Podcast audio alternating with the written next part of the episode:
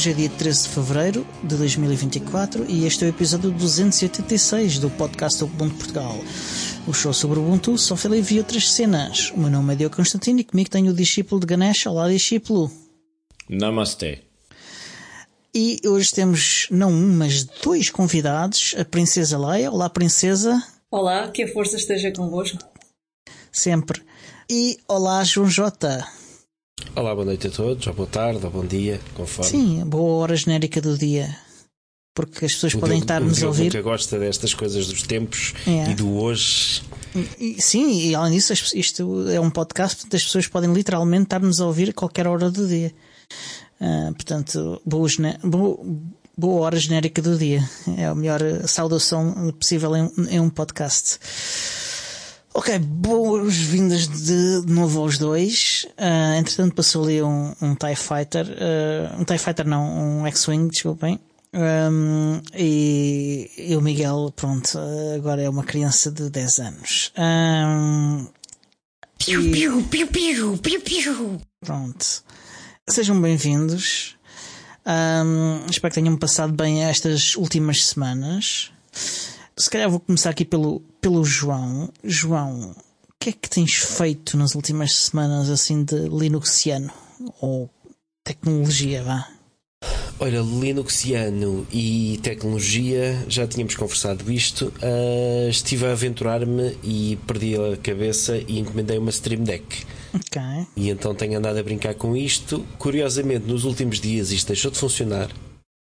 E eu andava assustadíssimo porque não estava a funcionar. E lamentavelmente, cada vez mais os dispositivos andam a depender de uma aplicação para ter configurações em vez de gravar as configurações do próprio dispositivo. E portanto, eu tinha aqui um pisa-papéis. eh, bem, bem caro. Felizmente consegui estar aí a fazer um troubleshooting eh, e com a ajuda da malta que está, que está a suportar o projeto do, da aplicação open source para, para isto, conseguimos perceber o que é que falhou, o que é que falhou, conseguimos resolver o problema e documentámos tudo para ajudar quem vier a seguir. Excelente. Só ainda não disseste o que é que é. Porque disseste que problema é que tiveste e nunca disseste no quê. Então vamos às Tu perguntas. disseste Stream Deck Ah, ou Steam Stream Deck? Ah, Aquela sim, sim, coisinha ok. de carregar nos botões Sim. para ajudar a fazer as Ouvi-me. coisas, não é a consola portátil. Ah, que desilusão. Ok, ok.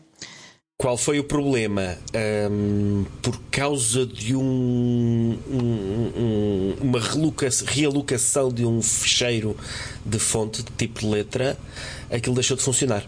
Porque ele vai por caminhos absolutos e, como não encontra a fonte, simplesmente não funciona e não encontra. Ok. E até eu perceber qual era o problema, fiz umas quantas instalações de sistema noutro computador, a coisa não estava a funcionar. Ah, até conseguimos dar com a coisa e já está a funcionar. Ok, vamos começar aqui um bocadinho mais para trás. Como é que é o setup disso em Linux? Se só tiveres Linux. Se só tiveres Linux, tens, uma, tens um programa que se chama Stream Deck Linux UI de User Interface. Uh, e depois eu julgo que é até um bocadinho melhor do que na versão de das versões suportadas oficialmente de outros sistemas operativos uh, de Cupertino. Ok, ok. Cupertino e Redmond, ou lá como é que se chamam aqueles locais. É, é verdade. É Mas é, é muito bom. Eu tenho isto basicamente tudo a funcionar através de execução de comandos, tanto de teclas como de hum, para mudar o som, etc. E graças a isto também aprendi alguns comandos de, de Linux que não conhecia. Nomeadamente, deixa-me ver se eu encontro aqui ah, onde eu os tenho. Como, por exemplo, Como por exemplo, eu não conhecia o X do Tool, X do Tool, que é o que eu uso para, para executar comandos de como se estivéssemos a emular a, a, a pressionar teclas, e o PA7L, que é Pulse Audio eh, Control, acho eu. Tu, se não tiveres a usar X nem Pulse. Eh, não cheguei lá ainda. É porque agora o Não setup. lá, mas tu podes executar comandos, ponto. Tu tens aqui uma opção que te permite ou executar uma linha de comando, ou emular um- uma tecla, Não ou é esses escrever comandos- texto. Não é esses comandos em particular, é, é comandos em geral. Ok. Sim, sim, sim, sim. Aliás, podes inclusive é correr um script e ele corre o script a seguir. Ok. Em vez de. Eu tenho os comandos, por exemplo, para lançar o browser com um determinado site, por exemplo, e, e ele faz isso tudo. E portanto, eu acho que eu utilizo. E, e dá-me a ideia que não tens isso em Windows e, e macOS, com a, Ok. com a aplicação oficial. Os problemas que eu vi neste momento é que tu tens detalhes na, na aplicação oficial, como por exemplo, carregar num botão e ele fazer um countdown do tempo que tu defines. Esses detalhezinhos não tens, que são plugins que eles têm e nós aqui no open source não temos, até que alguém se meta a fazer isso e, e é um chegamos lá. countdown com, com um script. Mas para aparecer aqui escrito, não. Porque aparece mesmo no botãozinho. O botãozinho que tem lá o relógio e vai, vai Ah, contando. ok, não, não, ok, já percebi. Já percebi. Ok, e, e- e em relação com o OBS, como é que é preciso os comandos? eh, Como é que é? Como é que funciona? Eu, tra- eu trabalho tudo à base de atalhos. Ponto. Eh, o, o meu conhecimento, como é bastante li- limitado, e eu estou a usar Mas o, mas o como é OBS que é? em Flatpak, Ok, mas como é que, como é que, como é que, como é que, ele- como é que eles integram entre eles? não integram. Eu mando fazer os atalhos e pronto. Ah, ok. e mudo ok. as cenas. Configuro o atalho no primeiro na Stream Deck e depois vou à cena do OBS, carrego no botãozinho para ter certeza que é o mesmo Portanto, por atalho exemplo, dizes no, dizes no, no, no Stream Deck eh, F2 é mudar para a cena 2, por exemplo, e é assim, Eu, eu tenho Ctrl Alt Shift F5. pronto, mas eh, ok, é um uma, designas-lhe uma Sim. tecla ou uma combinação de teclas e ele, e ele faz isso. Ok, ok. Exato. Exatamente. E ainda para facilitar, eh, eu mando o atalho apenas para, para a janela. Portanto, ele faz aqui um. O XDo Tool faz um search à aplicação no desktop tal, com a classe tal, e ele envia o comando da- do atalho só para aquela aplicação. Independentemente de que janela tiveres já a ver, isso é útil, super útil. Exatamente. Muito, muito útil. Ah, ok, acho que vou ter que comprar uma coisa dessas. Eu ia dizer isso, o Diogo vai gastar mais dinheiro outra vez. A Eu culpa é apanhei de em João promoção. J. Eu apanhei em promoção. Isto custa à volta de cento e. Eu já a tive para comprar Cento- várias vezes, mas como nos 180, não... tu, tu deves saber os preços. Eu comprei Ah, não, ainda não com um desconto barato, ficou 127. E onde é que compraste isso? Ah, isso está vendendo de todo lado. Exatamente. Em todolado.com? Sim, É o nome da loja? sim, .pt. Estamos em Portugal. Ah, sim, ok. Em todolado.com.pt. exatamente. Mas pronto, foram as minhas aventuras e já agora dizer que a malta que está, que está a reimplementar esta aplicação, porque houve alguém que, que estava a fazer isto e depois meio que abandonou o projeto, eles têm estado bastante ativos e acompanharam-me, tentaram perceber qual era o problema, foram colocando algumas questões para tentar perceber onde é que poderia estar a falhar e também me ajudaram a encontrar o, o problema. Portanto, thumbs up para, o- para o Stream Deck UI. Sim. Isto é, é- é uma coisa, eu já tinha discutido isto contigo, acho eu, porque as aplicações e os dispositivos cada vez mais dependem de uma aplicação. Yeah. Neste caso, até é- mais ou menos é bom, porque vamos ter suporte disto durante mais tempo com esta aplicação open source. Já agora, uma pergunta, isto vai para toda a gente. Porquê é que vocês acham que há essa tendência de querer fazer aplicações para tudo e mais alguma coisa? É que às Porque- tantas acaba por não ser prático. É o paradigma Nada. que as pessoas conhecem, eh, as pessoas normais, é o de ter uma app no telemóvel para fazer tudo. Mas isso encarcera as pessoas no telefone. Ou seja, se tu quiseres operar uma coisa sem necessidade de um, um segundo elemento, um segundo dispositivo, não faz muito sentido. É assim, há, há dispositivos que não, que não têm formas de interagires com ele. Ah, por exemplo, um sensor de temperatura não tem um botão, não tem, quer dizer, tem o botão de O sensor reset. de temperatura é uma coisa passiva. Mas E sim, mas- dados e depois envia Sim, mas há outras coisas, central. mas há outras coisas que não têm formas eh, eh, que eh, por serem da internet das coisas não têm Então, formas de interagir. deixa-me- Deixa-me meter ao barulho porque eu, eu vou-te dizer onde é que a minha chatice com isto começou. Este rato da Logitech, que é um MX Master 3S, é um rato que é vendido com a bandeira de este dispositivo funciona em três dispositivos diferentes, em três computadores diferentes, mas depende de uma aplicação para configurar o que é que seja, inclusive a velocidade do cursor, que noutros ratos nós vamos a uma loja de chinês comprar por 5 euros, tem um botão que controla isso. E está montes de comentários no site da Logitech a dizer eu gastei, eu paguei 100 euros ou 100 dólares por um rato eh, e não o consigo configurar no meu trabalho porque não me deixam instalar software de terceiras partes lá. Yeah. Pois, pois. Isso não fará parte de uma estratégia de. Não sei, de, de captura dos, dos utilizadores num monopólio Faz. qualquer Por- ou. Faz, mas também porque há uma falta. soft- o open source soft- o, o software soft- open source ajuda nisto. Pronto, isto é Mas foi preciso caso- que alguém o criasse. Exatamente, e que fizesse reverse engineering Pois. da forma como ele interage com, com o sistema. Ah, e daí assim não há um protocolo aberto ah, que, ser- que sirva para este tipo de coisas. E aí é que está o problema. Era isso, era isso que eu queria dizer. E há também captura de dados por parte das aplicações. Será que eles estão a enviar dados e a vender a terceiros por causa algumas de marketing algumas e sim, assim? depende, algumas sim. Ah, algumas de formas inesperadas, algumas para coisas inesperadas que, não, ah, que pensas que aquele dispositivo não, não justifica estar a, a- a ver a captura de dados e depois aparece a captura de dados ah, efetivamente. Ah, mas pronto, ah, é, é vida. É vida. À semelhança do que acontece em muitas aplicações e noutros serviços, o que se passa é que há venda de dados que às vezes são capturados de forma indiscriminada para serem vendidos por mais uns trocos aos chamados data brokers, eh, os intermediários de dados. Sim. Por sua vez, capturam aquilo e vendem às grandes tecnológicas, ou seja, há uma cadeia de extração de valor nas É mais coisas que mais isso. insuspeitas. É mais do E que isso isso. chateia-me, chateia-me à brava. Pronto, já começámos mal, agora já fiquei mal disposto. Então- É assim, se eu tivesse um chapéu de alumínio, eu dizia que eles tinham incorporado, em vez de um chip de memória para guardar as configurações, tinham incorporado um microfone para estar a escutar o que nós estamos a dizer. Mas eu, como não tenho um chapéu de alumínio, Mas Isso é, já acontece ainda com as televisões Há outros motivos. ofertas. exato. Há outros Exatamente. motivos, por exemplo, Adiante. a Apple, ah, com a sua taxa dos 30%, rouba uma enorme fatia de hum, receitas ao- aos, aos, ah, aos criadores de- das aplicações e dos serviços e, e até da- das, das coisas que, que integram com as aplicações.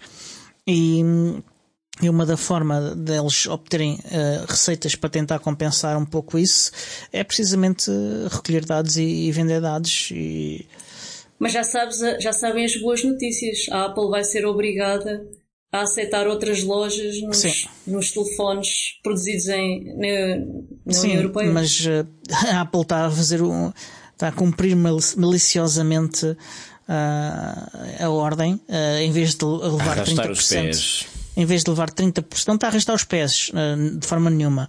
Eh, eles estão a cumprir maliciosamente. Ah, em vez de cobrarem Aumentando. em vez de 30% cobram 27%. Ah, ah, tens de pedir autorização e, e- e outras regras que são absurdas. Portanto, tudo o que a lei, a forma como eles estão a interpretar a lei, não é necessariamente o que a Sim. lei diz, mas a forma como eles estão a interpretar a lei ah, para, para, para reagir à ordem que receberam, tudo o que eles eh, interpretam de uma forma como não sendo necessário ou como não estando explícito, eles estão a tentar atirar o barro à parede. Eu acho que eles estão a sair mal com isso, porque isto vai resultar em casos eh, de, de- de de ação do regulador e, e- e em tribunal que a seu tempo vão, vão- forçar a Apple a, a ter uma a cumprir da forma correta e não de uma forma maliciosa. Mas isto é algo que vai demorar tempo, eh, porque todas estas coisas são coisas que demoram anos a acontecer. A e cumprir depois, de forma correta na União Europeia, Sim, também, mas isso. Pois, pois, na União Europeia, sim. Mas que é uma isso- fração do mundo. Sim. Mas Enfim, é uma fração importante. Com um Sim, tem poder grande. de compra. É uma minoria que tem poder de compra, mas no contexto mundial não é nada. Quer dizer, populacionalmente Mas pode ser um exemplo para os outros países, não é? Pois. Ah, Temos sido em algumas tipicamente, coisas. é, é- é- tipicamente, não é em todos os casos, é mais fácil fazer tudo igual em todo o mundo. Uh, daí o sucesso do RGPD uh, a, a proteger a privacidade uh, de globalmente, não apenas para os cidadãos europeus como, e, e para aqueles que vivem na União Europeia, uh, como, como diz o RGPD. Uh, mas há casos em que ainda compensa fazer de forma diferente. Uh, este do, do- da loja é um, desses casos. Um, e é um, é um no- pelo qual a Apple vai lutar porque eles são completamente viciados nesta receita dos 30% e vão tentar lu- lutar ao máximo que podem por isto. Aliás, isto, ah, os, os serviços, isto é serviços e, e- e- outros serviços é, é, neste momento já uma das ma- a maior receita da Apple. Não é a venda de dispositivos como as pessoas pensam, ah, não, os serviços já são a maior receita da Apple e sim, a Apple vende publicidade e, e tem os incentivos perversos todos que o Google tem. As pessoas pensam que não, mas tem. A Apple mudou a forma como faz negócios. Mas pronto, vamos para coisas um bocadinho mais interessantes. Como é que foi uh, uh, estas duas semanas assim, aqui entre aparições no, no podcast? Sim. Então, olha, em termos de aventuras tecnológicas, vou começar. São, são muito curtas, mas vou começar pela do Ubuntu Pro. Ok. Eu recebi um, uma sugestão do, do meu sistema operativo para fazer um upgrade ao, para o Ubuntu Pro. Uhum. E depois estive a investigar, achei que era, uh, não havia nenhuma desvantagem, pelo contrário. E criei uma conta, uh, descobri que posso ter, uh, com uma conta gratuita, posso ter 5 dispositivos, Uhum. não é? Yeah. 5 Yeah. dispositivos. E hum, habilitei nos settings para fazer o, o upgrade, fiz o download e depois tive a má notícia que não posso fazer upgrade no meu computador porque eu tenho um, um custom, um kernel custom Yeah. porque eu tenho um Surface e então o meu kernel é, é um kernel com, com patches e, e não é suportado pelo Ubuntu Pro, portanto ficou, ficou em, em águas de Não é, bacalhau. um, não é um kernel oficial do Ubuntu, infelizmente. Correto. Um, yeah, uh, mas, entretanto, para as outras coisas, o que tu ganhaste foi acesso a updates de segurança que, que, que de outra forma, sem este financiamento do Ubuntu Pro, não existiriam, porque, para quem não sabe, ou por omissão, no, a equipa de segurança do Ubuntu faz uh, patches para todo o software que está no repositório main. O repositório Universe é da responsabilidade de manutenção da comunidade como um todo. Às vezes a Canonical faz, fazia algumas coisas no, no Universe, muitas vezes os, os responsáveis pelos vários sabores do Ubuntu também faziam nos pacotes pelos quais eles são responsáveis e há alguns pacotes um bocadinho mais usados com, com, com maintainers mais responsáveis que eram mantidos, mas a verdade é que a grande maioria dos pacotes uh, do repositório Universe não tinham de facto nenhuma manutenção de segurança, porque não havia ninguém com, com, com motivação suficiente para o fazer. E essa é a realidade. E a Canonical uh, queria uh, que isso não fosse assim, e então resolveu criar um, para si própria um incentivo financeiro a garantir, a poder garantir uh, as atualizações de segurança para todo o repositório do Ubuntu, para todos os repositórios do Ubuntu. E foi isso que fez. Uh, o Ubuntu Pro é um serviço comercial, mas que para pessoas individuais uh, até 5 máquinas é de facto gratuito. Um, a única coisa que tenho que fazer é criar uma conta no, no, no site do Ubuntu um, e, e seguir lá meia dúzia de passos para ativar o Ubuntu Pro. Não há extração de dados, não há nada dessas coisas. A conta de e-mail pode ser falsa, vocês podem utilizar uma daqueles serviços de, que geram contas de e-mail falsas para, para ativar o Ubuntu Pro. Epá, e só tem vantagens. Poder ter mais atualizações de segurança é, é, e ter uma distribuição de Linux cada vez mais sustentável um, é, é uma vantagem para todos, creio eu. Acho, acho que há muitas empresas, à parte da Canonical, que apostam neste modelo de negócio de fazerem alguns serviços, nomeadamente na cloud, não é? Uhum. Para poderem também Sim. suportar o desenvolvimento do, do projeto Core. E mim não, eu não vejo nada de errado nisso, Yeah. Sinceramente. Mas há muitas pessoas que veem e, e, e não percebem que- onde é que eles querem, se eles não fazem nada, se, as- se essas pessoas que criticam não fazem nada e mais ninguém está a fazer, eu, eu quero tentar perceber onde é que eles vão buscar eh, esse trabalho que vai ser feito. Recursos. Que precisa de ser feito, né? É uma coisa para estarmos todos Declarações felizes. polémicas de Diogo Constantino, com como acabaram de ouvir, mais eh, desenvolvimentos com comentário em estúdio ah, no Jornal das Nove. Diogo, queres apontar alguns nomes de pessoas especificamente que dizem Não, não. mal, mas não fazem Não, nada? A maior parte das Sim, pessoas. sim, quase toda a gente. Quase toda a gente, declarações polémicas de Diogo Constantino que estão a lançar fogo nas, redes. sociais. Exatamente.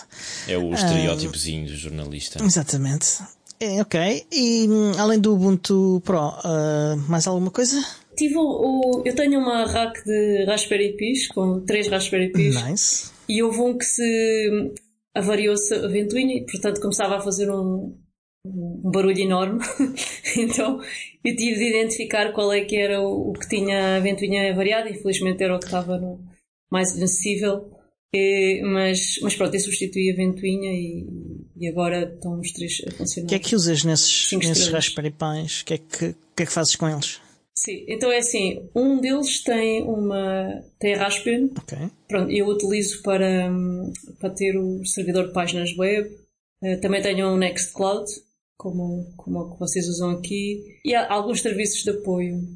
O, o- no outro tenho uma, uma distribuição que é um Media, Media Center, se chama-se Kodi, o LibreLec. Yeah. Yeah, já tam- ouviram sim, falar? eu também costumo usar. Eu, por acaso agora o meu está parado, mas costumo usar sim. É muito- Quantos Raspberry Pi é, que- é que estamos a falar? Neste momento tenho três, de várias gerações. hein? Tenho desde a primeira geração Ok. até o o 4B, eu acho, que- eu acho que é a última geração. Já o há cinco. 4B mais. Sim, já o 5. Ah, então não é, então não é a última geração. Mas tenho ainda espaço na rack para mais um. Pronto. Quando tu dizes que tens uma rack, estamos a falar. É, é, é qual é que é exatamente? É aquela colunazinha de acrílico com os, os, Exatamente. Ah, os tem pernos esse. na Exatamente. vertical e, os. Raspberry Pi estão todos ligados entre si ou trabalham individualmente? Estão todos eh, desligados entre Ok. si. Não, eu pensei que pudesse ser um. Peço desculpa pela expressão eh, Não é anglófona, rede, mas um cluster ou uma coisa Não. qualquer. Exato. Ok. Não. Certo, mas estão todos arrumadinhos na mesma torre, é isso? Estão. Ok. Estão. E estão a fazer, eh, pronto, estão a cumprir funções diferentes. Eles também têm capacidades diferentes, porque o, o primeiro Pois. que eu comprei, que era o original, aquilo praticamente pode fazer muito pouco. No E- episódio e o passado último? eu, eu lembrei-me, até disse ao Diogo, que na semana passada fez exatamente eh, quantos anos? Nove anos que eu tinha comprado o meu Raspberry Pi, Foi, foi. que era um Raspberry. Pi 2.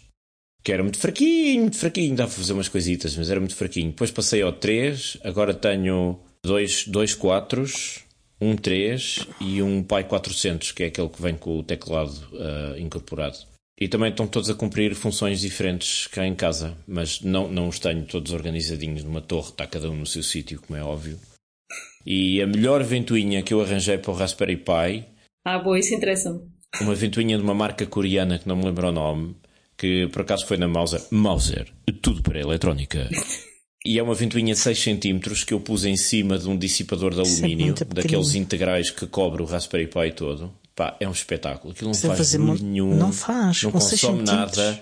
Ze- sim, zero. Tem 14 decibéis, acho eu, e consome.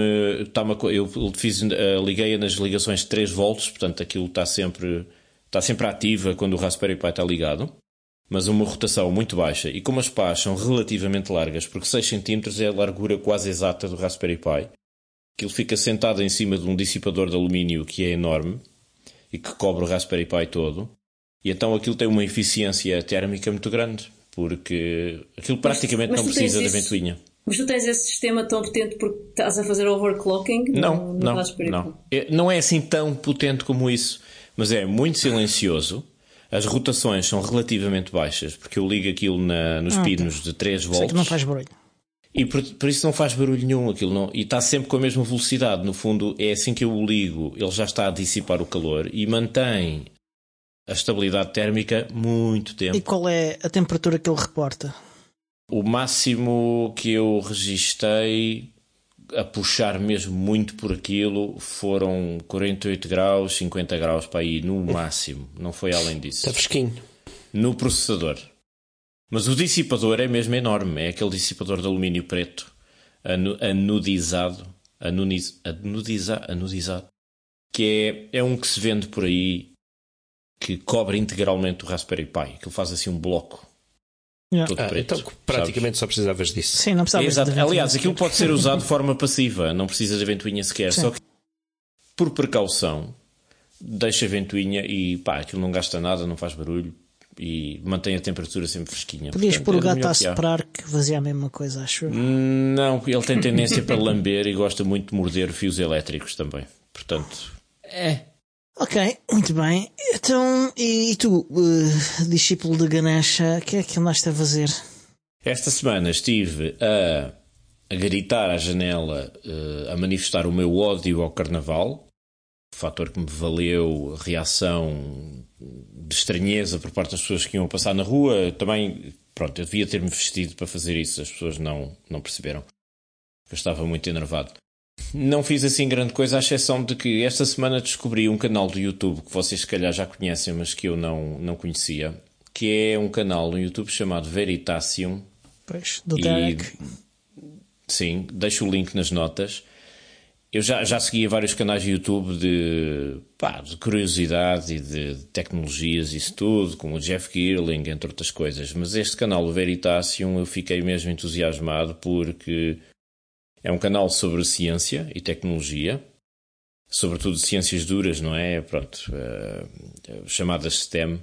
E aquilo está mesmo, mesmo muito. Eu estou mesmo entusiasmado com este canal porque aquilo está mesmo muito bem feito. O rapaz que apresenta aquilo e a equipa que produz o, o canal consegue fazer, abordar temas relativamente complexos de ciência e tecnologia de uma maneira muito acessível. Qualquer pessoa, mesmo que não tenha formação na área, consegue seguir a narrativa e, e, perceber do que é que se está a falar e a maneira como eles constroem a narrativa em cada vídeo. Eles vão aos sítios, falam com cientistas, falam com os engenheiros, fazem experiências uh, empíricas com os temas que estão a tratar e têm umas infografias e umas animações que são absolutamente irrepreensíveis, muito profissionais e, e, e é excelente para qualquer pessoa que tenha curiosidade por esses assuntos. Eu estou a papar vídeos daquele canal assim um atrás dos outros porque pá, são mesmo interessantes. Okay. E se vocês tiverem crianças e teenagers em casa tenham algum tipo de apetência, ou mesmo que não tenham, por esses assuntos, vocês podem mostrar-lhes isso, que eu garanto que forçá-los, amarrá-los à cadeira, como na laranja mecânica, e pôr assim uns arames nos olhos, e, e dar-lhes a conhecer isso, porque é mesmo pá, a, a, maneira como, como eles apresentam informação, a maneira como eles uh, falam com as pessoas e fazem entrevistas, a maneira como eles explicam as coisas, é mesmo, está mesmo, mesmo bem feito. É, é comunicação de ciência e tecnologia que vale mesmo a pena ver. E as pessoas, espero que estão a ouvir isto, estejam neste momento a, a pesquisar Veritasium e tal. O link está nas notas, vá, vão lá espreitar. Sim. E subscrevam que vale a pena. Aquilo tem milhões de visualizações, tem publicidade lá no meio, eles fazem uns anúncios breves a marcas e produtos, mas são marcas e produtos que vêm a propósito dos temas tratados e que pá, não incomodam, não são como aqueles okay. anúncios chatos. Que o João J também aprova essa mensagem. Sim, o, Pronto, o Derek é, mesmo, é mesmo muito bom. É um dos melhores é canais, sim, sim. O Derek tem um dos melhores canais de YouTube, sim. Uh, ok, Uh, olha, já eu uh, acho que já consegui descobrir a causa dos meus problemas com o Home Assistant. Uh, Deixa-me adivinhar. É um bug entre a cadeira e o teclado? Não. não é. Mas não é um bug com a versão do Home Assistant, porque entretanto já fiz upgrade de novo e um, não fiz, upgrade foi de uma, um add-on, que é um add-on que é utilizado pela integração de, ah, de ZHA, para, portanto para, para Zigbee, é que eu uso.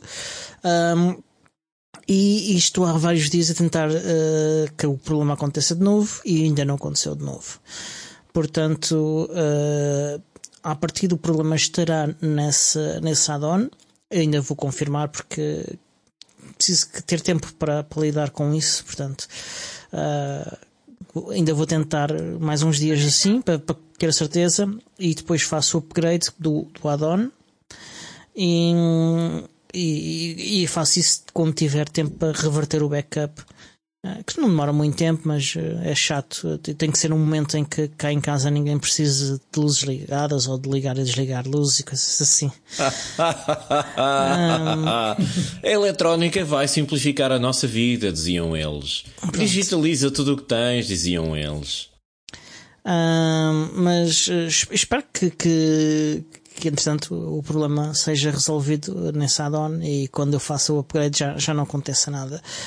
Uh, é, a minha, é a minha esperança.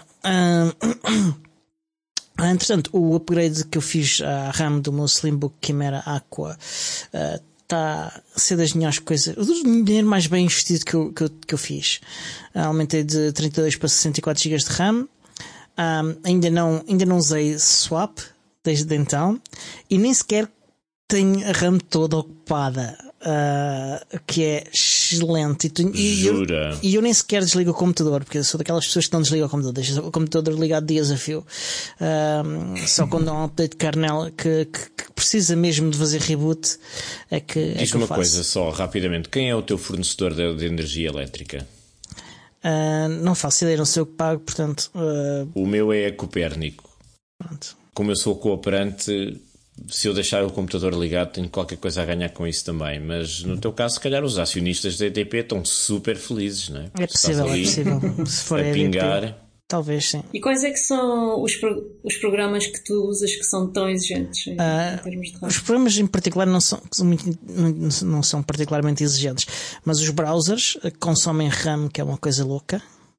Uh, a web moderna uh, é, é é horrível. Uh, é uma porcaria, podemos dizê-lo. Eu queria dizer sim. um palavrão, mas não posso por causa da ah, censura. Ah, ah, não, portanto, além de ter o Firefox aberto, frequentemente abro o Chromium para fazer tudo que é streamings, tenho, uh, uso no, no Chromium.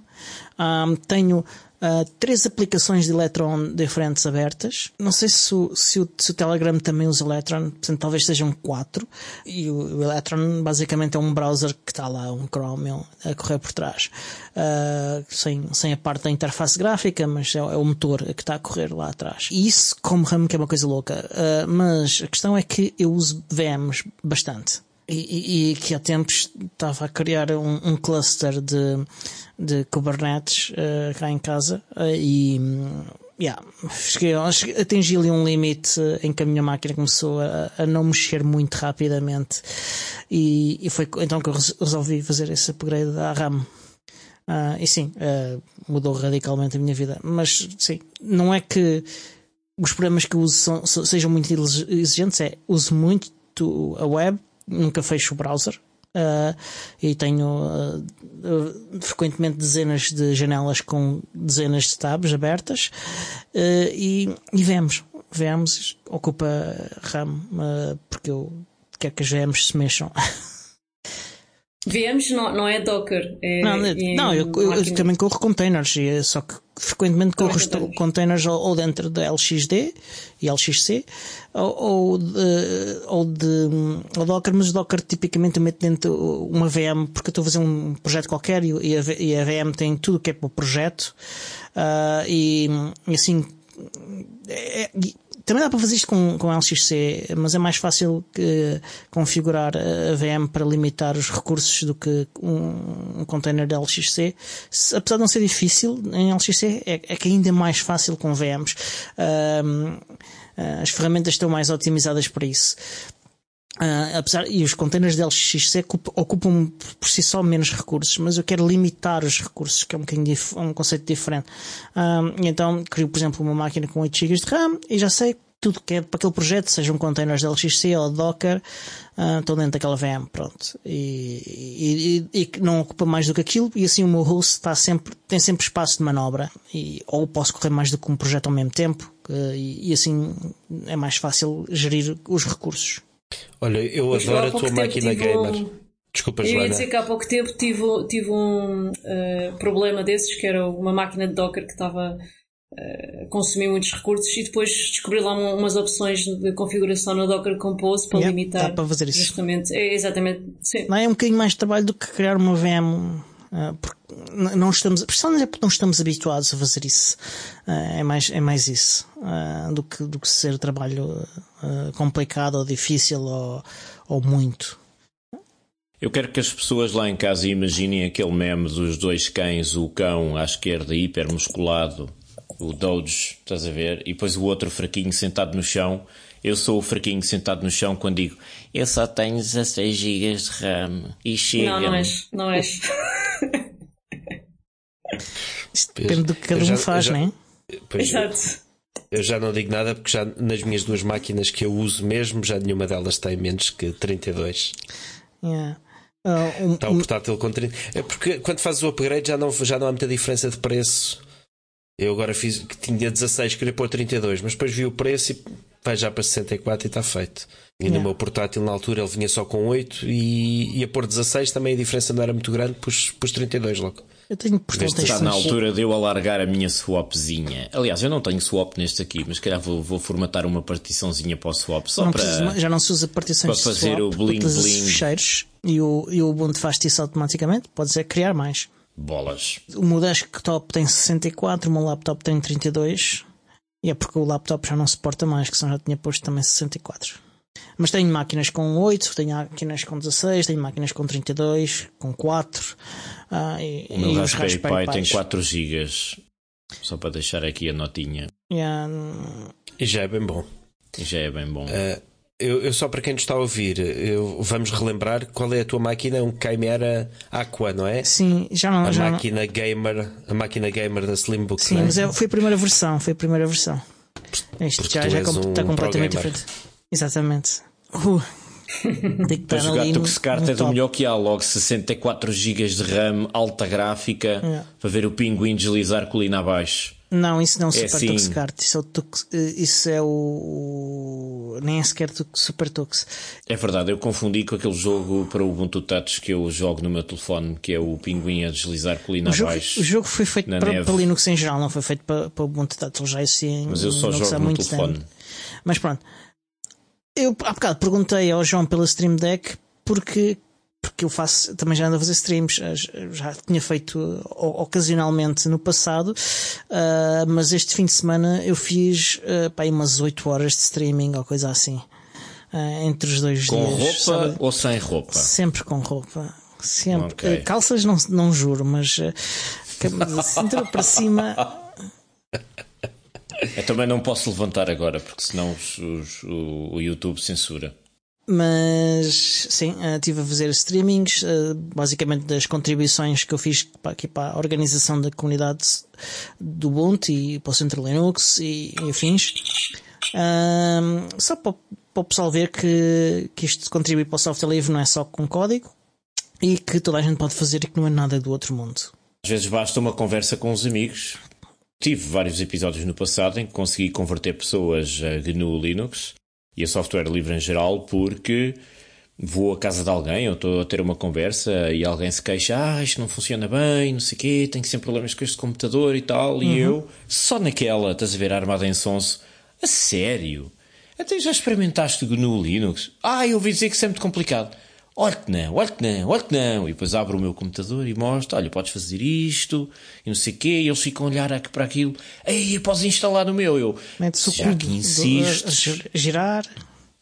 Exato, já que insisto, mas olha, um grande, uma grande ajuda há uns anos atrás para eu converter as pessoas era aquele efeito tridimensional que nós tínhamos no GNOME 2.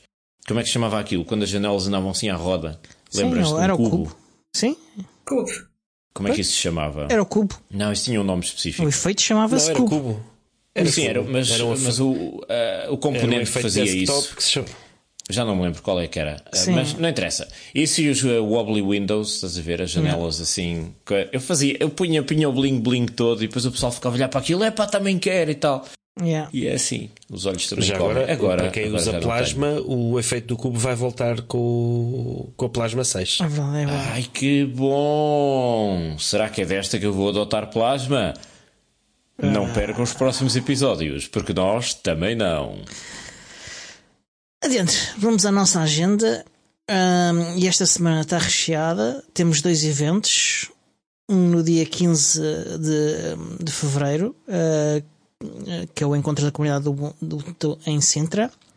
Ahm, onde vamos assinalar o dia anterior, o dia 14, que é o I Love Free Software Day. E no dia 17, no Centro Linux, haverá um evento com o que será o primeiro com, com a atividade do grupo de estudo eh, do Centro Linux, em que vamos começar um curso de GitLab eh, com Git. Portanto, vai- é, um, é um curso introdutório que as pessoas vão poder eh, aprender a dar os primeiros passos na, com Git. Vá.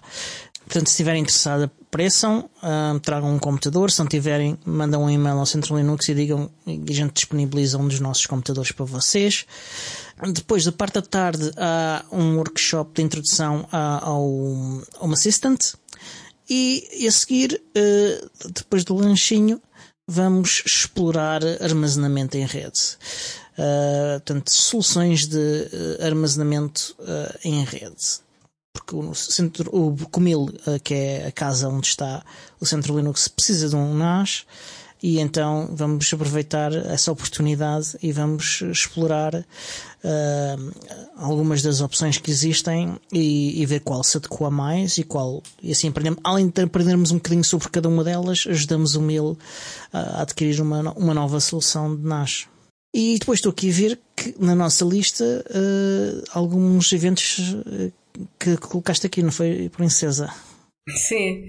Sim, uh, o mais uh, importante foi daqui a menos de duas semanas, uhum. no dia 25 de fevereiro, 26 de fevereiro, vai haver um, um Code Sprint que é organizado pela, pela OGC, que é um, para as pessoas que não conhecem, é uma organização que se ocupa de standards abertos para a informação geoespacial. Uhum. E este Code Sprint é organizado juntamente com a Apache Software Foundation e com a Open Geospatial Foundation, que são duas organizações que promovem o uso de software livre. Portanto, a ideia é juntar os standards abertos e o software aberto, são duas coisas que têm muito em comum.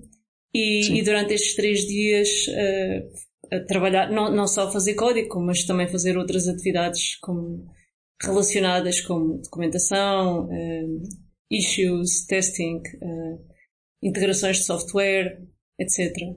Isto, são, isto vai ser no dia 26, 27 e 28 uh, e logo no dia 29 e dia 1 de fevereiro, logo a seguir, vamos ter o Code Sprint da Pageo API, que é um, um software livre que implementa estes standards abertos que se chamam OGC APIs em Python. Portanto, é um servidor de okay. Python que permite publicar dados geoespaciais usando estas, estes standards e, portanto, vai ser o, um code sprint em que se vão estar vários maintainers do projeto, mas é, é aberto a toda a gente. Isto será tudo em Évora, uh, numa, nas instalações cedidas uh, de forma muito amável pela, pela Universidade de Évora. Universidade de Évora, que já trabalha com SIG, uh, nomeadamente SIGs open source como o, o QGIS, por exemplo, há uma carrada de anos. Aliás, a Universidade de Évora há uns 20 anos atrás, era assim a grande referência desse universo, se não estou enganado. Pronto, ficamos eh, com um momento boiando da cultura. Uh, sim. Uh, participem se puderem, uh, vão lá, uh, contribuam, é uma forma bastante útil. Infelizmente eu não posso ir, mas se pudesse ir. Vais em espírito. Vou em espírito. Vou em espírito. É um facto. Tens que, tu que és um rapaz habilidoso e que tem talento para a tecnologia, tu podias construir um holograma de Diogo com um pequeno projetor holográfico tridimensional em que tu ias aos eventos e estavas presente em forma de holograma e, pronto, e tornavas-te omnipresente. Uh, o António Costa António Costa experimentou isso e fez-se um bocado. O António Costa experimentou isso durante a, pandemia. Não sei se te lembras, aquele anúncio em conjunto entre o Primeiro-Ministro e, e, e, o Presidente da República. Uh, e, e, não, foi-se um bocado uncanny. Eu não, não, não estou a par disso porque eu não tenho televisão, disse Miguel de forma pedante.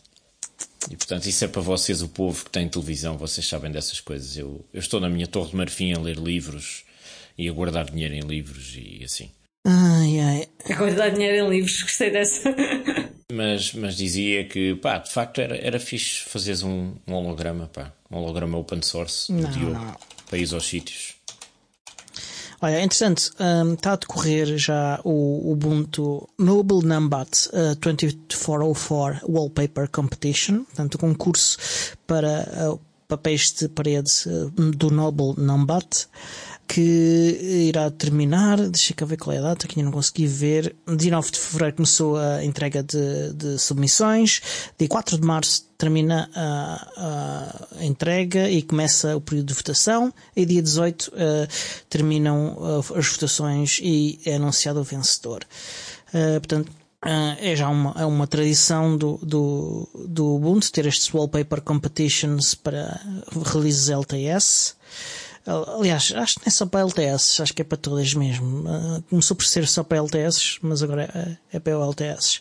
Quem ganha fica com o direito a ser o, o fundo de ecrã oficial não. do Ubuntu ou mais um que vai para a coleção daqueles que estão disponíveis no lançamento? Os, os, os que ganham, que são vários, apesar de haver um vencedor, e depois há outros classificados a seguir, são alguns são, portanto, esses que, que são considerados vencedores são incluídos no, no, no pacote uh, de wallpapers e, e estão dentro dessa release e, e, pronto, é uma forma de contribuir também, uh, mas não, o wallpaper oficial uh, é sempre feito pela Canonical. Olha, não querendo ser chatinho e para a coisa não parecer muito agressiva, uhum. tu chamaste-lhe competition, mas é um contest. Pronto. Pronto. É uma coisa mais suave. É mais suave. As pessoas podem contestar, não é? Se não gostarem do resultado. Podem. Uh, não, mas o, uh, estás enganado. É competition. Porque, é, mas é. olha, eu procurei o que eu encontrei foi contest. Mas uh, é um o, concurso. O do, o do Ubuntu é competition, o do Ubuntu Budgie, esse sim é contest. Há dois. Amigos, é um concurso ou uma competição é uma. Hum, vai dar mais ou menos ao mesmo. Mais ou menos. Uh, mas está também a decorrer o do Ubuntu Budgie também, portanto também podem contribuir para, para o do Ubuntu Budgie. O link é que eu não estou a encontrar do, do Ubuntu Budgie. Ah, está aqui. Do Ubuntu Budgie é, começou é 21 de janeiro, termina a 14 de março uh, as submissões. Pronto, e será anunciado o vencedor no dia 21 de março. Portanto, têm duas oportunidades de contribuir. Esses são uh, artistas e, e, e, gostam destas coisas. Não se esqueçam que têm de, de, de, ter os direitos sobre as imagens, têm de licenciar com uma licença Creative Commons e há um conjunto mais de regras que, que vão estar depois no, no, nos links que nós eh, vamos incluir nas notas. Além disso, uh, também em Évora, curiosamente, uh, irá decorrer o, o primeiro Drupal Ibéria, uh, que é organizada em conjunto pela Associação de Drupal Portugal e pela Associação Espanhola de Drupal. Uh, Gostei muito do sotaque, foi, foi uma boa tentativa. Foi, de Portugal. Fez-me lembrar, fez-me voltar à minha infância quando eu via, quando eu, eu morava em Beja e via a Rua César em castelhano da TVE na televisão, com um péssimo sinal, em que havia um ouriço cor-de-rosa chamado Espinete. E também me fez lembrar os tempos em que ia ao circo de Natal ver os palhaços que falavam com um sotaque parecido. Pois. Portanto, obrigado, Diogo, por este belo momento. Ok. Uh, vai decorrer de 10 a 11 de maio de 2024 uh, ah, no Parque do Alentejo de Ciência e Tecnologia. Isto é um um bocado. Ok. Que é também Évora, portanto, uh, participem, inscrevam-se e participem. E para já vamos uh, deixar, porque já, já temos só uns minutinhos de, que sobram. E eu queria ainda falar um bocadinho uh, do, que, do, do, que nós temos para aqui. Uh, só que é pouco tempo. Mas já não sei quem é que incluiu isto no, no, nas notas. Uh, foste tu, Miguel, ou foi a Joana? Sobre agendas políticas dos diversos eu. partidos. Pronto. Ok. Eu. Então, vamos, podes começar, tu, já que foste tu que incluíste. Então é assim, eu uh, estive a pesquisar nos diversos partidos, nas agendas dos diversos partidos, quais é que eram as menções que havia uh, software livre e de código uhum. aberto. E infelizmente encontrei vários partidos onde não existe nenhuma menção. É verdade, confirma-se. O que é bastante, o que é bastante desanimador. Uh, no entanto, uh, houve alguns partidos que tem, tem o tema até bastante tratado em, em, vários aspectos e se calhar podemos falar um bocadinho sobre isso. Diogo, tu também tiveste, vi que tiveste também a pesquisar. Sim. Podes começar. Também fui ler os programas, alguns programas eleitorais okay. e, e fartei-me de rir com um programa eleitoral em particular, mas falo mais à frente. Pronto. Fala, fala. Uh... Só tive tempo de ler o programa eleitoral do PCP e do PSD em relação a, aliás, à AD, em relação a software livre e o PCP tem coisas boas e outras mais ou menos e outras más, mas é relativamente equilibrado. O programa do PSD, um, eu fiz uma pesquisa por palavras, o programa do PSD não tem uma única menção de software, mas tem, tem 50 Confirmo. e tal menções, nem, nem software, nem open source, nem software, nem muito menos software nem livre. Nem código aberto, nada. nem nada assim. Não mas tem de 50 e tal menções da palavra resiliência e de outros chavões de empresário uhum. e uma coleção de anglicismos absolutamente ridícula que não querem dizer absolutamente nada. E uma obsessão com a inteligência artificial, tu lês o texto e escangalhas-te a rir. Porque eles usam a inteligência artificial como as pessoas do início do século XX usavam o componente radioativo rádio para promover a banha da cobra, ok? É, okay. Tive exatamente aquela sensação, ok? De, que estava no século XIX a ver uh, anúncios de rádio para tomarem então, xarope. Ficaste com a intenção, com a ideia que eles não entendiam muito bem o que, é que era a inteligência artificial. Pelo menos no programa eleitoral, eu não estou a falar das pessoas que compõem o PSD, porque há muita gente diferente. Não, não, do, da agenda, estamos da a falar agenda, da agenda. Do programa eleitoral. Do programa, no, no, o que está no programa eleitoral é confrangedor e resume-se numa única palavra que é perfeitamente adequada: cringe. Que é, quer dizer, vergonha alheia em inglês, porque pá, não. é inenarrável. okay. impressionante. João, chegaste, já tiveste a oportunidade para respeitar os programas eleitorais ou ainda não tiveste essa oportunidade? Ainda não, e estou um bocadinho como essa de não, não, não rir e não chorar ao mesmo tempo. E tu, Joana, que, leste todos ou se leste alguns? Eh, quais é que leste? Não, eu, eu, eu li, não, não li os programas todos, mas calma, mas procurei eh, realmente essas palavras nos programas todos. Fiquei contente porque houve pelo menos ali dois três programas que mencionavam real, uh, software livre de forma com pés e cabeça. Uhum. Vi que tu acrescentaste um que eu não, nem sequer tinha visto, que eu confesso a minha ignorância, que eu nem sequer conhecia este partido. Ok. Que eu, então já lá vamos, já, uh, acho que já sei qual é que estás a falar. Sabes qual é que eu estou a falar? Eu quase certeza, Pronto, quase certeza que sei. Volte. Exatamente. Um, pois, eu, eu li, eu, eu só para chatear o Miguel, eu fiz skimming de, de, dos, dos, dos, dos, programas todos e, e li. Uh, eu fiz também uh, uma pesquisa por palavras-chave e, e, li de facto uh, os índices e, e então e li os, os, as partes dos programas que dizem respeito à tecnologia, à, à cultura e, e, a mais algumas áreas, porque eu costumo fazer no Twitter uma, uma análise do, dos programas eleitorais dos partidos. Não consigo fazer sempre porque é uma questão de tempo uh, e alguns dos programas são muito extensos. Um, uh, eu, eu, eu gosto, pelo menos, de ver tudo uma vez. Uh, não gosto de, de, deixar coisas por, por, por ver. E, e, já fiz, de facto, análise de, do, do, do programa do PCP. No, no, Twitter, do Bloco de Esquerda, que até foi o primeiro, e comecei o do Livre. Ainda, não acabei do livro e, e, já li também, mas já li o programa. Uh, não acabei, foi a análise no Twitter. Quando tu dizes, tu, tu leste o programa integralmente uh, do livro? Li as secções, procurei nas por... secções todas referências a, a estes temas e, e, li com atenção as secções que, que têm de facto que abordam okay. estes temas. Uh, há outras áreas que eu também li com interesse, tenho interesse pessoal nelas, mas uh, não costumo fazer a análise pública dessas outras áreas. E portanto já fiz o do, do bloco, do PC, estou a meio do livro, mais ou menos, e já li o, o, o programa do, do, da Iniciativa Liberal. E também já li o programa do Volt, Uh, o do PS e do PSD foi fácil porque não tem nada. Um, portanto, e, e, e, eu aqui nas minhas notas eu, eu meti pontuação e tudo. Uh, além, além de umas notas, meti pontuação. Portanto, eu para o programa do PCP eu dei-lhe um suficiente. Uma, de, de 5 a 10, dei-lhe pontuação 5. Isto faz-me lembrar os tempos em que o professor Marcelo ia à TVI fazer propaganda para a campanha da presidência da República. Suficiente menos, portanto, 5. E porquê? Este é o programa mais fraco nesta área que o PCP escreveu nos últimos. Desde, desde que eu faço isto, basicamente, desde que eu leio os programas uh, uh, para fazer este tipo de análises. Uh, costuma ser muito melhor. Uh, e, estou um bocado desapontado.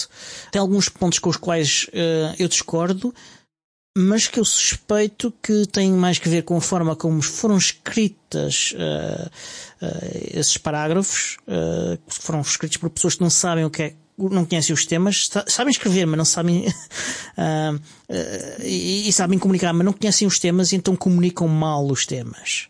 Todavia, há referências explícitas. Eu fui ler esse e programa há, também. E, há, há referências... referências... explícitas ao software livre Sim. que, francamente, já não é nada mau. Sim. sim, eu estou de acordo, sim. Sim, não, não e são boas referências. As, as, que existem são boas. Uh, há ali aquelas que, que, que, podem até ser interpretadas, que têm aquele programa, como não são comunicadas por pessoas que conhecem o tema, podem ser interpretadas como até oposição ao software livre, mas conhecendo o historial do PCP, eh, pronto, interpreta-se de outra forma, uh, uma forma mais educada de, de interpretação, em, que se nota que, que de facto é, é, um problema de comunicação. Mas há, há referências mas há uma coisa que, que, que, me entristece um bocado: é que, apesar deste ser o pior uh, programa do PCP no que respeita ao software, consegue estar a milhas das propostas uh, à volta do software dos já outros partidos, já, excluindo já, um ou dois. Já comparo, já comparo com os outros, uh, com, principalmente como lá chegar aos outros. Sim, sim, sim. Uh, portanto, este teve 5 e, e, é, e é fixe porque ele, ele, ele fala da defesa da neutralidade da rede e, pá, e, tem, uma, e tem algumas referências ao software breves. Por exemplo, note que não, não, não falam do uh, código público, dinheiro público, código público, que era coisa que eles falaram antes em outros, em outros programas. E falta-lhes a eles e a quase todos, uh, uns, e um, embora uns mais que outros, o pensamento sobre como o software livre, os dados abertos e outras coisas podem contribuir para resolver outros problemas novos que aparecem na área da tecnologia. Uh, acho que e, e falta-lhes muito, uh, em particular ao PCP, interseccionalidade, interseccionalidade na, na, na, na, forma como tentam resolver uh, problemas, porque há contributos diferentes de várias áreas diferentes do conhecimento para resolver problemas. É, porque os problemas são, são geralmente mais complexos, não são uma coisa única, não são unidimensionais. Uh, e, e, acho que isto é uma crítica que eu faço aqui nesta parte do PCP, mas que aplica-se a quase todos. Eles parecem ter uma defesa muito clara, e para mim ficou clara quando li o programa, em relação à privacidade e direitos digitais, sobretudo sim, sim. no que respeita à captura de dados biométricos, etc. Sim, sim, sim. Eu, eu, eu, isso para mim foi um ponto muito positivo e sobretudo estas tecnologias uh... que se usam no âmbito do, laboral de monitorizar as pessoas e recolher dados que são abusivas. Essa, uh... Acho que foi, uh, foi muito sim, bom ter sim, isso. Sim. Um, eu estou aqui a abordar só a questão do, do, do software livre, não falar dos direitos digitais todos, uh, mas, mas sim, isso é verdade. E, uh, outro partido a seguir foi, uh, foi o, o Bloco de Esquerda, que, que eu dei um suficiente, nota 7, portanto 7 a 10. Fala em apoios a quem publica investigação científica usando licenças livres. Fala em digitalização das obras em domínio público e da facilitação do seu acesso público fala na neutralidade da rede, fala do fim do DRM e Public Money, Public Code. Portanto, uh, isto faz com que tenha uh, aborde software livre de formas mais, mais formas do que o PCP e, e, o Public Money Public Code, que é ali o, a baseline uh, do que é a defesa de software livre uh, em, para o Estado. O programa do DL, que é interessante na área de digital em geral, uh, mas que uh, em, em, termos de, de, software livre eu de facto tenho de lhe dar a pontuação 2, que é a pontuação mais baixa que eu dou a quem não quer acabar com o software livre. Não tem referências eles, eh, e de facto o melhor que eu tenho a dizer é que eles não querem proibir. Uh, o que é uma pena. Mas não tem qualquer menção ao software não, livre? Zero. Tem alguma? Eu Nada, não cheguei a ler o programa da IEL. Bola. Não tem. Ok, zero, não é? É yeah. um bocadinho. Mas, mas há referência, por exemplo. Pergunto-te a ti porque eu não li esse programa, mas uhum. há referência, por exemplo, à potenciação da capacidade digital das empresas ou do Estado, ou coisa assim. Porque sim, isso é sim, muito sim. frequente no programa do PSD. Sim, sim, sim mas, mas e até está feito de uma forma melhor do que no PSD, ou pelo menos eu gosto mais da forma como eles escreveram. Não sei se é uma coisa, se é outra. Uh, há, há, mais interseccionalidade, de facto, na, na, na, forma como eles abordam os temas. Eles tentam uh, aplicar-se, uh, dar várias dimensões às soluções que apresentam e, e tentam incluir sempre uma, uma, uma, uma dimensão do digital e, e do software uh, na resolução de, dos problemas em que isso lhes parece fazer sentido. Um, e, portanto, eu dei-lhes um 2 um porque não tem referências ao software livre. Um, a seguir uh, foi o livro, uh, que eu já li o programa e dei-lhe uma pontuação 7 uh, 7 em 10, portanto, uh, tem referências à, utilização de software livre no Estado, uh, em particular no ensino, uh, em que se fala de ensinar a utilizar software livre e código aberto. Uh, tem uh, já fora do ensino o Public Money Public Codes, em geral, portanto, e fala de prender, proibir vendor lock-in em serviços e produtos adquiridos. Portanto, já aqui falamos hoje de, deste tema também. Falam na defesa da privacidade e da encriptação das comunicações, este tema, eu, como eles falam especificamente de encriptação, eu achei que, que, que era suficientemente relacionado com, com software livre. Uh, falam da neutralidade de rede, inclusive da uh, liberdade de utilizarmos o nosso próprio router, uh, Router Freedom, que já aqui abordámos várias vezes no, no podcast, da interoperabilidade digital baseada em normas abertas, de, e, e, neste contexto de renovar o RENIT, que é uma, uma, uma, uma tarefa que está em atraso há anos, eh, apesar da lei dizer que, já, já, que tem de ser renovado de 3 em 3 anos. Uh, precaver contra abusos de posições de fabricantes da internet das coisas, que também já aqui falámos hoje, um, e, e, e tem, a crítica que eu faço, como fiz também ao PCP e que se aplica também um bocadinho ao Bloco de Esquerda, é, é tal falta de pensamento de, de, da forma como o software livre e outras coisas podem contribuir para, para a resolução de problemas no digital. Posso só acrescentar sim, sim. uma coisa? Eu, na minha opinião, houve uma coisa que eu achei muito interessante. Eu também li o programa do livro na totalidade, que foi o, o tema do software livre percolar por outras, não estar só no, no, no, capítulo da tecnologia, mas aparecer em diversas áreas do programa. Uhum. Sim. Por exemplo, eles, eles mencionavam a ideia na parte da agricultura e dos recursos de criar uma, uma ferramenta para uh, inventariar os recursos uh, agrícolas portugueses e diziam que essa ferramenta devia ser uh, de código uhum. aberto e devia ser disponibilizada. Portanto, eles integram o software Sim. livre, não é, não é uma coisa à parte que eles têm de fazer tick the box. Yeah. Que é para pôr aquilo Sim, no programa, vão... mas achei uma coisa assim mais, mais, mais bem pensada. Sim, mais integrada. E por isso, se calhar, se calhar dar-lhe uh, para fazer a diferença dos outros, dava-lhe se calhar um, uh, é, um 8 é, que pareceu-me é, assim o é mais, menos, mais forte. É menos mau do que os outros em geral nisto, na minha opinião. Uh, falhou na área de energia. Na energia estava à espera que eles, ele incluíssem algo assim desse tipo também, e, e aí falhou. Uh, foi, foi a área que eu olhei com mais atenção à espera, até porque eu conheço pessoas de livro que, que estão, que se interessam em particular pela área da energia e que, e que se interessam também por software livre. E então estava à espera que tivesse lá qualquer coisa nessa área e, e, não encontrei. Uh, também há a defesa de, de, do, do, direito à reparação, uh, há, há, uma série de coisas muito amigáveis ao software livre. Terminando o livro, uh, vamos ao PS, que, tal como a iniciativa liberal, não tem nada uh, referente ao software livre e por isso dei 2 e igual ao PSD, uh, tanto 2. Não, não, não, uh, o melhor que eu posso dizer sobre eles é que não querem proibir o software livre. E, e vamos então ao, ao, tal partido que tu não conhecias, Jana, que é o Volt, uh, que é um, é um, eu classificaria o partido como centro-direita, na verdade. Com, com, mas mais liberal que, eles dizem que não são de esquerda nem de direita. Eu, quando ouço uhum. essa conversinha, saco yeah. logo da pistola. Não, mas eles são centro-direita e são bastante liberais e têm. E, e, lendo o programa deles, vê-se que há, que há vários aspectos em que uh, pode haver perfeitamente entendimentos com partidos de esquerda e de centro-esquerda, porque é um partido que, que eu acho que, que, que, não procura soluções muito radicais para, para as coisas, embora tenham lá coisas do programa que eu acho, epá, isto está, está escrito de uma forma, uh, eu percebo o que é que vocês estão a dizer, mas a forma como vocês estão a escrever isto, ah, arrepia-me.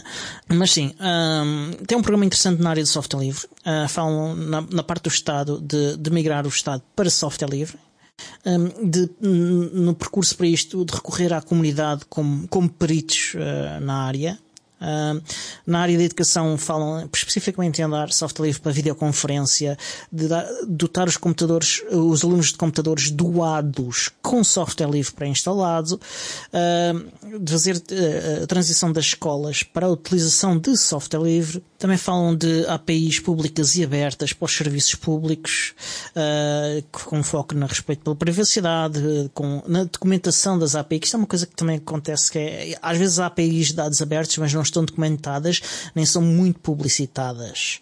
Uh, e, isto é um, é um, ponto que eu acho que falha nem muito. Nem usam standards. Yeah, yeah. Nem usam standard. É, sim, apesar de haver leis sobre isso. Mas pronto. Uh, também falam no direito à, à privacidade e à, e à, proteção da encriptação, uh, neutralidade da rede e dados abertos em, em, em, geral. Como falam de tantos temas diferentes, eu achei que, que lhes devia dar um 7 10, em 10 mas se calhar dava um bocadinho mais ao, ao, ao livro, fazia um upgrade para, para, o livro, porque eles falam do Public Money Public Code e o Vault não fala. Ah, portanto, é ali um, ligeiramente diferente, porque em termos de temas diferentes que eles abordam e, da, e, e, e o livro está ligeiramente à frente, mas eu, já não é a primeira vez que o, que o programa da Volt eh, me surpreende positivamente nesta área. O do, o do PAN eu não li, mas acho que tu leste, não foi? Sim, o, o PAN tinha duas coisas uh, que me parecem importantes. Uma era fazer a migração do software existente nas uh, instituições públicas para software livre. E a segunda é o Public Money Public Code, o software que se desenvolver a partir de agora uh, ser também software livre. Eles depois porem lá, salvo exceções, isso preocupa-me um bocado, porque as exceções podem ser, por exemplo, que, que, que, esta Câmara Municipal já tem um contrato com, com a Microsoft ou, ou com outra Não. organização qualquer. Abre assim uma o porta. O problema das exceções é pronto. é sempre esse. É que é sempre O problema é que isso acontece demasiadas vezes e as exceções que ficam abertas são a regra.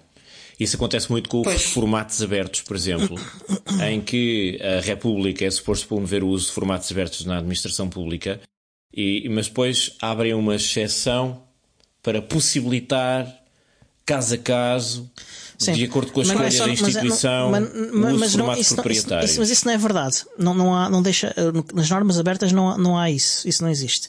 Acontece é, uh, existe uma resolução um, do, do, não sei se é da Assembleia da República, acho que é da Assembleia da República, diz que o Estado deve utilizar software livre. Só que Mas... a resolução não é tão forte como um decreto-lei e, e tem de facto uh, abre a porta a, a exceções uh, e, isso é, e isso é um problema. Enfim, uh... Mas é que essas exceções acabam por ser a regra, porque yeah, a exceção é. é. quando tu tens é. uma instituição que usa software livre e formatos abertos. Sim. Por isso eu acho que isso, eu não gostei de ver isso no programa. Eu, eu tirava-lhe um ponto por causa da exceção.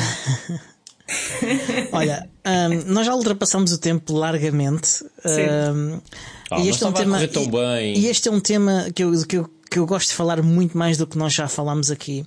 Portanto, eu quero-te fazer aqui um convite. Eu já, uh, de alguma forma, consegui drogar o discípulo de Ganesha para, uh, e convencê-lo a ajudar-me com, com a voz dos direitos digitais, o podcast que eu tenho sobre direitos digitais.